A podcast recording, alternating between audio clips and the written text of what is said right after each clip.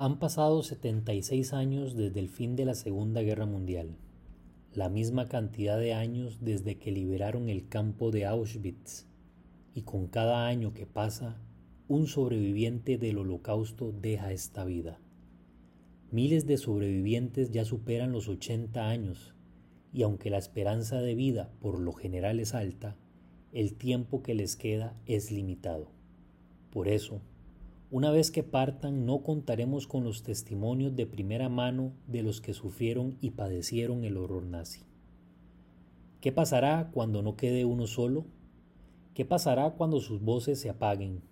Cuando no los podamos escuchar en vida. Es nuestra tarea y es nuestra labor intentar preservar la memoria.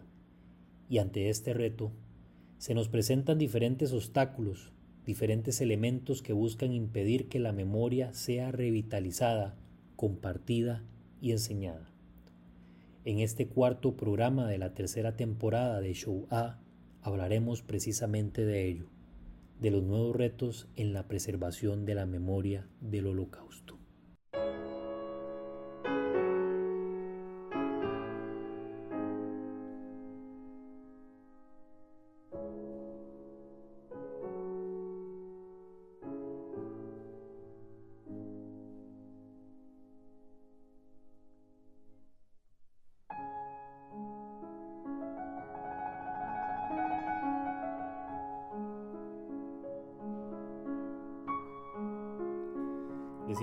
Cordial saludo amigos y amigas, escuchas de este programa Show A en el que abarcamos temas de el Holocausto y la Segunda Guerra Mundial en su tercera temporada desde el 2018, 2019, finales del 2018, principios del 2019.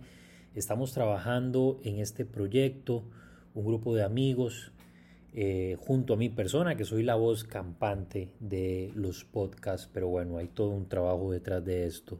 Es de verdad para mí un gusto saludarlos y agradecerles, por supuesto, la fidelidad que han demostrado durante todo este tiempo al escuchar este programa de podcast que ha tomado poco a poco muchísima fuerza y no me refiero propiamente a este programa, sino a los podcasts en general. Ya mucha gente se interesa por escuchar y utilizan estos, estos programas como fuentes de información primaria, digamos, para tener un acercamiento este, o una especie de introducción a un tema que les interese. Y bueno, eh, no he visto, deben de existir, vamos que sí, pero no he visto ningún programa parecido al nuestro.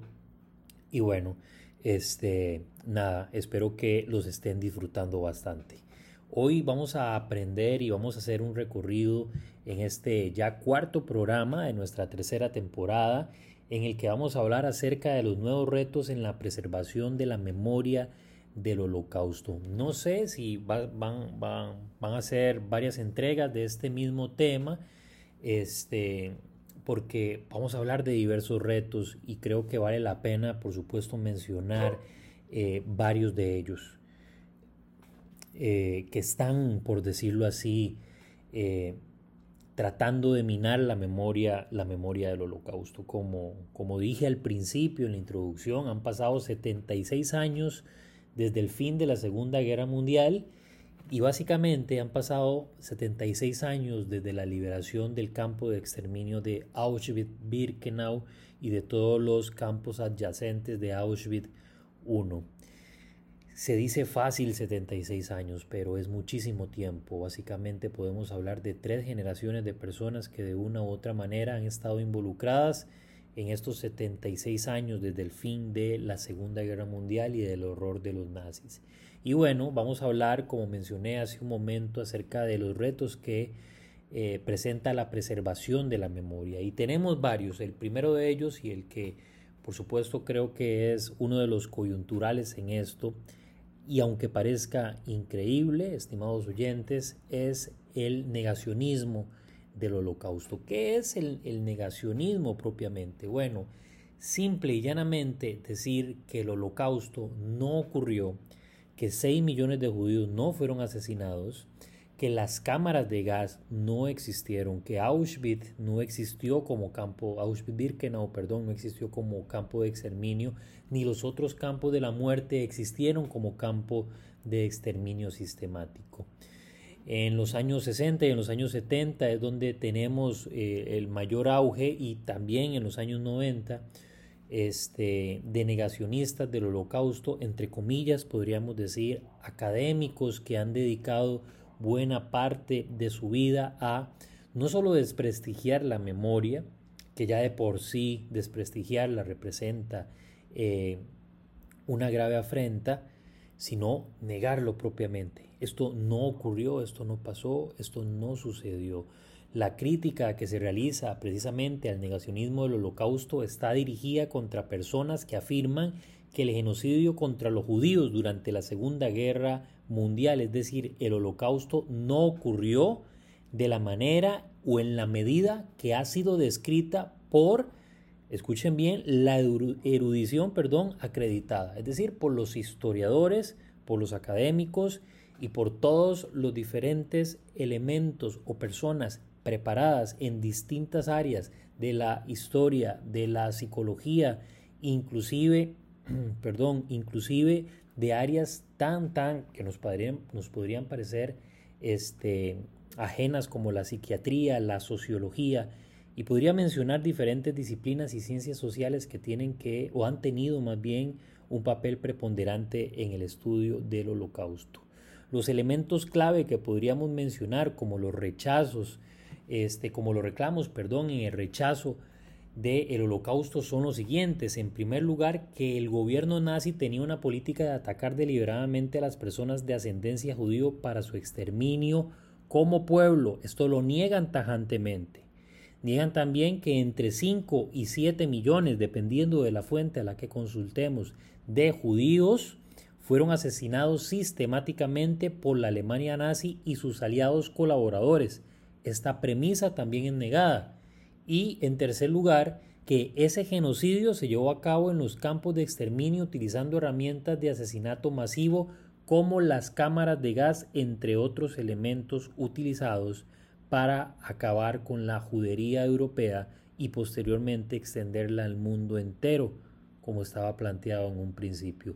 Estos elementos, estos tres elementos básicos, son negados, valga la redundancia, por los negacionistas. Estas, por supuesto, metodologías, si pudiéramos llamarlas de alguna forma, que utilizan los negacionistas del holocausto, han sido ampliamente criticadas por basarse, basarse perdón, en una conclusión, vamos a decirlo así, predeterminada que ignora la abrumadora evidencia histórica de lo contrario. Es que, vamos a ver, no hay, no existe ni antes ni después de la Shoah o del Holocausto. Un crimen tan ampliamente documentado y fundamentado como este, no existe ninguno otro que tenga tanta, tanta evidencia física y testimonial y aún así, a pesar de eso, hay personas que lo niegan, que dicen que no ocurrió, que dicen que no existió, que dicen que no pasó. Y es que, bueno, los reclamos de los negacionistas se basan en investigaciones defectuosas y declaraciones sesgadas, y en muchos casos, pruebas deliberadamente falsificadas.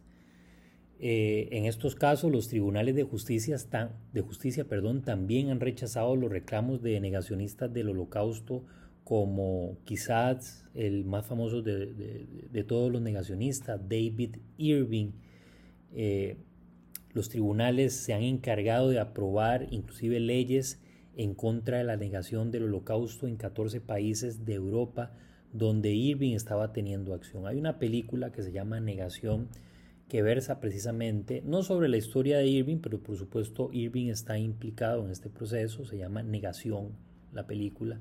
Hay un libro, dicho sea de paso, sobre, eh, más bien sobre el libro se hizo, se hizo el corto, se hizo la película.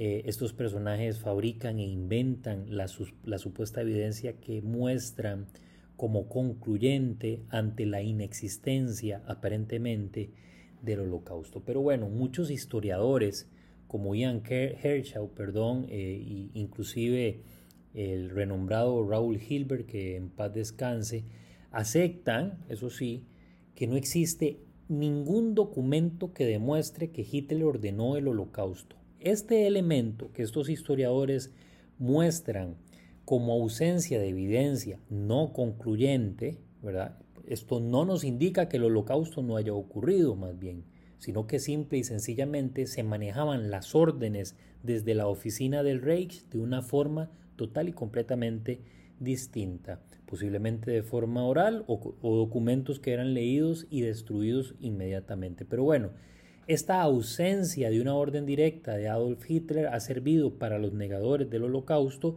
utilizarla para precisamente negarla. Ante la ausencia de una orden, como no se ordenó directamente desde la Cancillería del Reich, entonces esto no ocurrió.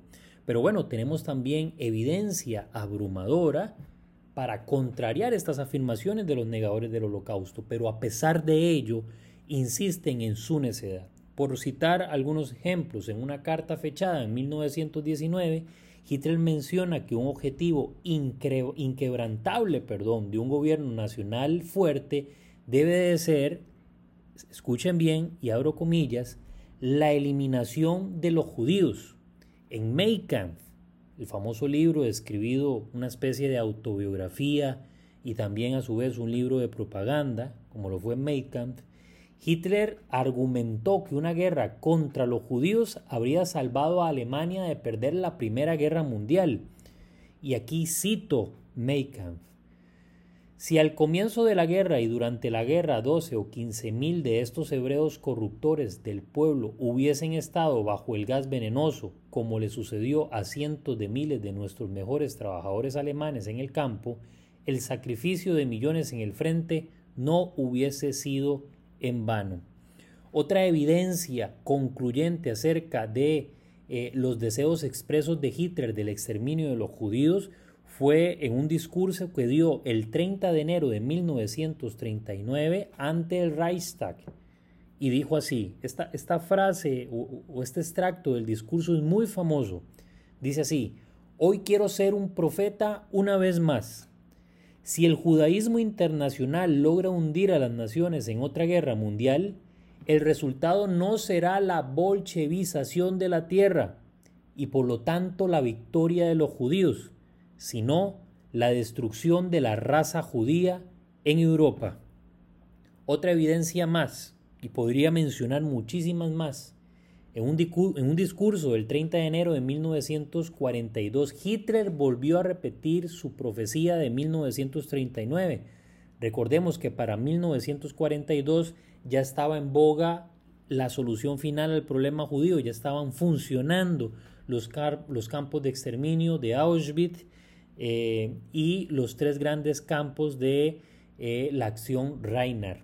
Dice así esta frase, la guerra no terminará como los judíos lo imaginan, es decir, con el desarraigo de los arios, pero el resultado de esta guerra será la completa aniquilación de los judíos.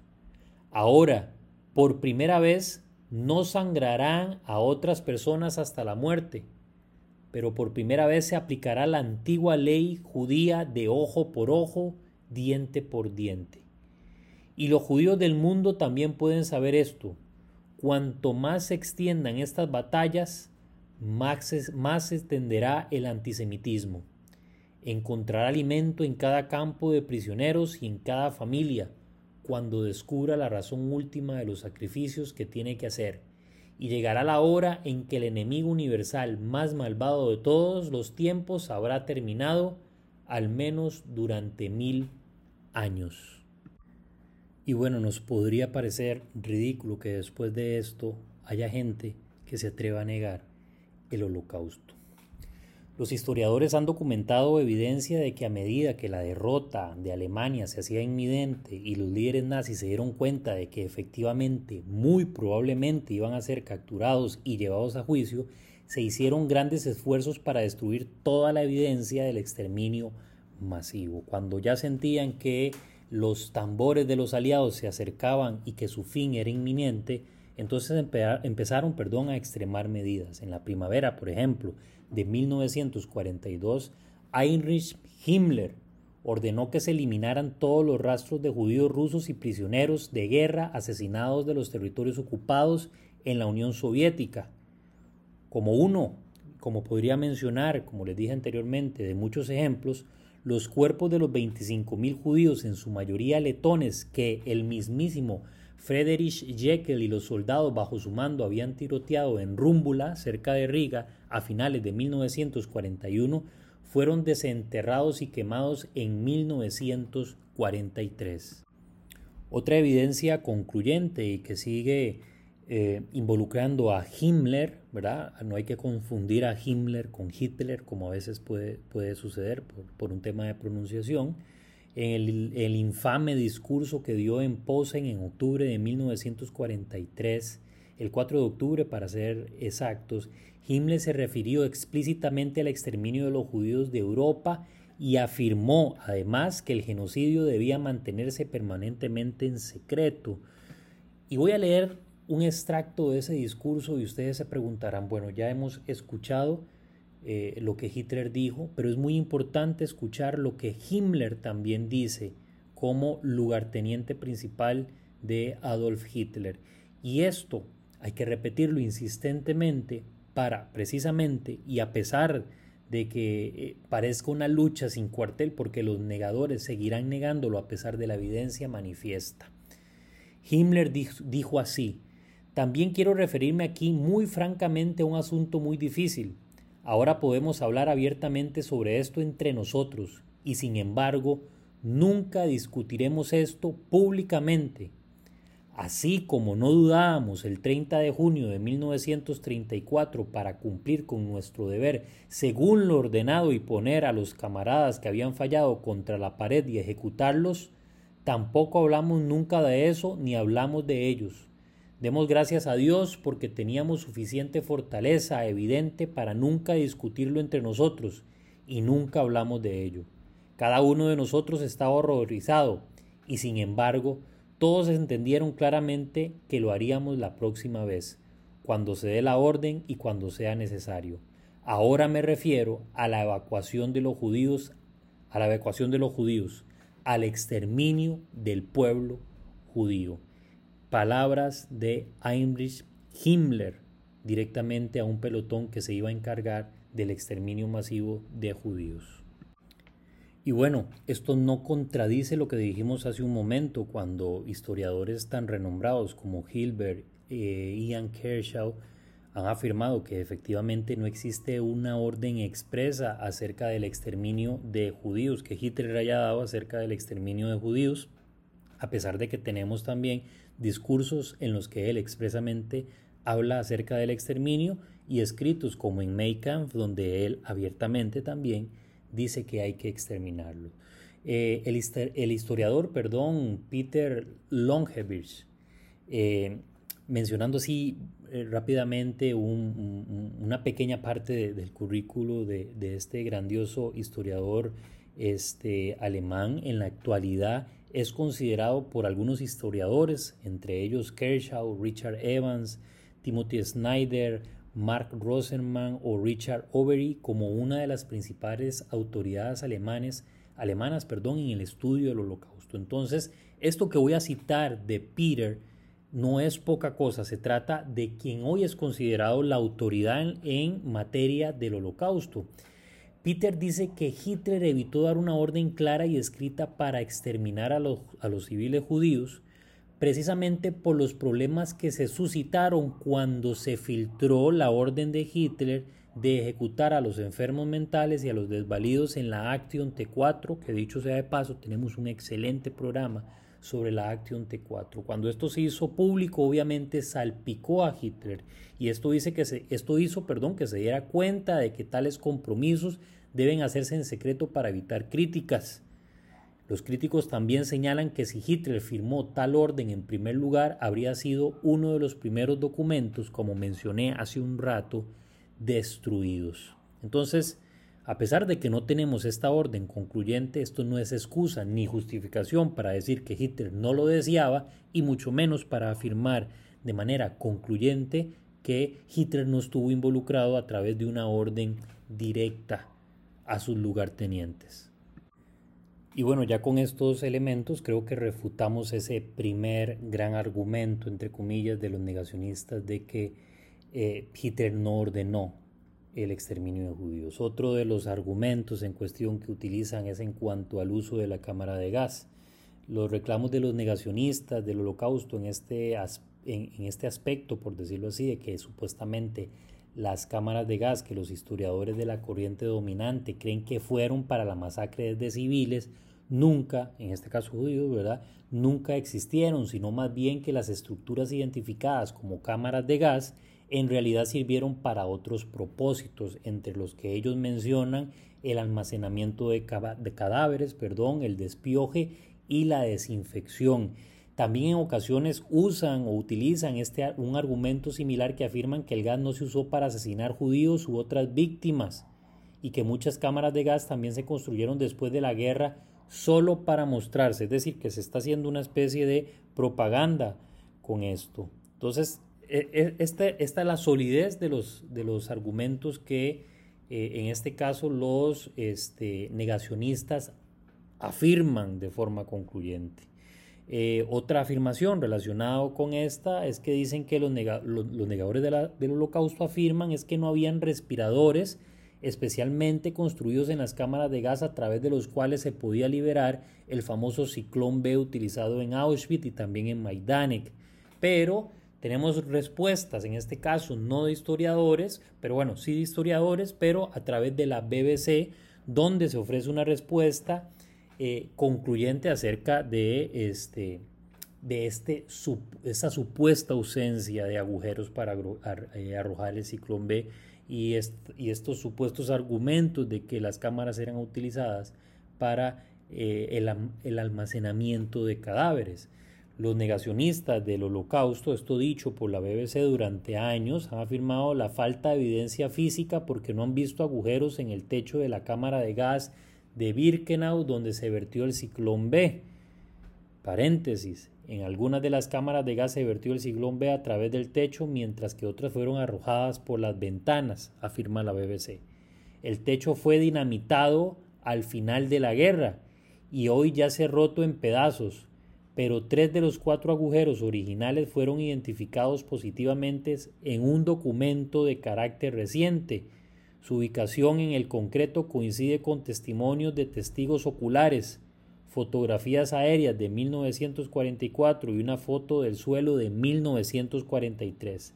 La evidencia física muestra inequívocamente que los agujeros del ciclón B fueron arrojados al concreto cuando se construyó el edificio. Y bueno, básicamente de eso va esto. Como tercer eh, gran argumento que muestran los negacionistas es el número de víctimas de 100 millones. Según los negacionistas, este número es escandalosamente o ha sido escandalosamente inflado. Eh, ellos consideran que la, cifra máxima es de aproximadamente un millón de muertes o solo inclusive 300 mil eh, judíos fueron asesinados en este proceso de exterminio masivo. No llegan ni siquiera, ni siquiera al 20% de los 6 millones documentados. Estos negacionistas afirman que los documentos en los que se han basado los historiadores para llegar a estas cifras, además de testimonios y otros elementos, eh, afirman que estos documentos se basan en la propaganda soviética principalmente el Comité Judío Antifascista, por lo tanto no son nada confiables. Además de ello, los negacionistas tratan de solidificar su argumento, este, vamos a ver, diciendo que la población judía en el contexto de que ocurre el holocausto fue muchísimo, muchísimo menor. Por lo tanto, este, los números no coincidirían, pero lo que los negacionistas no dicen es que inclusive la documentación nazi utilizan cifras de que habían efectivamente más de 6 millones de judíos, habían 11 millones aproximadamente de judíos por toda Europa. Los negacionistas dicen que la cantidad de judíos era muchísimo menor, por eso resultaba en teoría imposible asesinar a 6 millones de judíos porque tales judíos no existían en toda Europa. La misma propaganda nazi, los mismos censos realizados por los nazis afirmaban que habían entonces 11 millones. Quiere decir que lo que niegan, los que niegan o los que niegan, perdón, el, el holocausto no se han detenido tan solo un momento a fijarse inclusive en las fuentes que citan los, los nazis.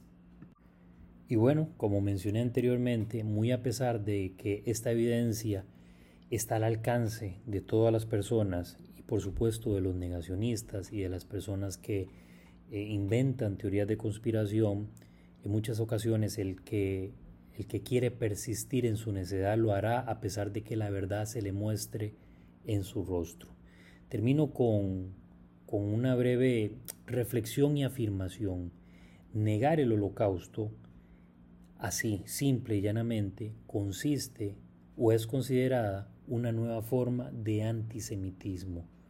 Es considerado entonces un elemento antisemita. Walter Reich, profesor de Asuntos Internacionales de la Universidad de George Washington y exdirector también del Museo Conmemorativo del Holocausto de los Estados Unidos, declaró recientemente que la principal motivación de la mayoría de los negacionistas es el antisemitismo.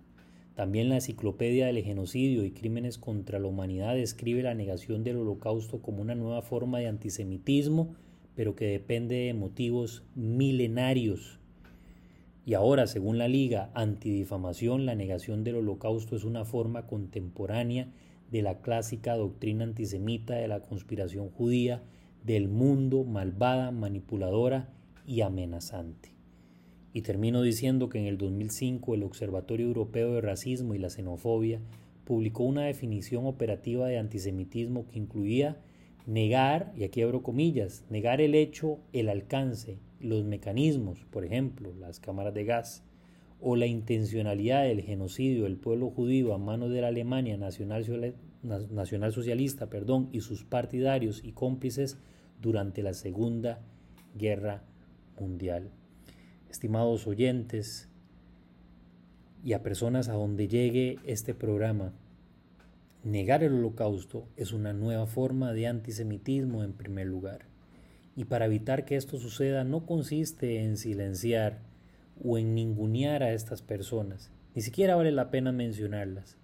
Para evitar la negación del holocausto es necesario que nosotros continuemos desde los lugares en donde estemos ubicados, desde nuestra trinchera, desde nuestro trabajo, desde nuestro metro cuadrado, desde el lugar donde nos encontremos, educar, no para cambiar la mentalidad de quienes lo niegan, porque estas personas per se ya quedarán así, seguirán de esta forma, seguirán en su necedad, sino para alcanzar a aquellas personas que aún tienen dudas, para los que no están convencidos, para los que aún les falta información.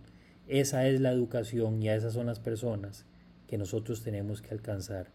Muchísimas gracias por su atención en este periodo de tiempo. Muchísimas gracias por escuchar y por compartir nuestro programa de podcast Show A. Es para nosotros siempre un gusto tenerlos como espectadores. Un enorme abrazo y nos encontramos en el próximo programa donde tendremos nuevamente como invitado al señor Ariel Genblum, director ejecutivo del Centro Simón Vicental para América Latina con sede en Buenos Aires, donde estaremos conversando acerca del programa o de la serie de Amazon Prime o de Prime Video, creo que se llama, El hombre en el castillo. Va a estar muy interesante, no se lo pierdan. Un enorme abrazo.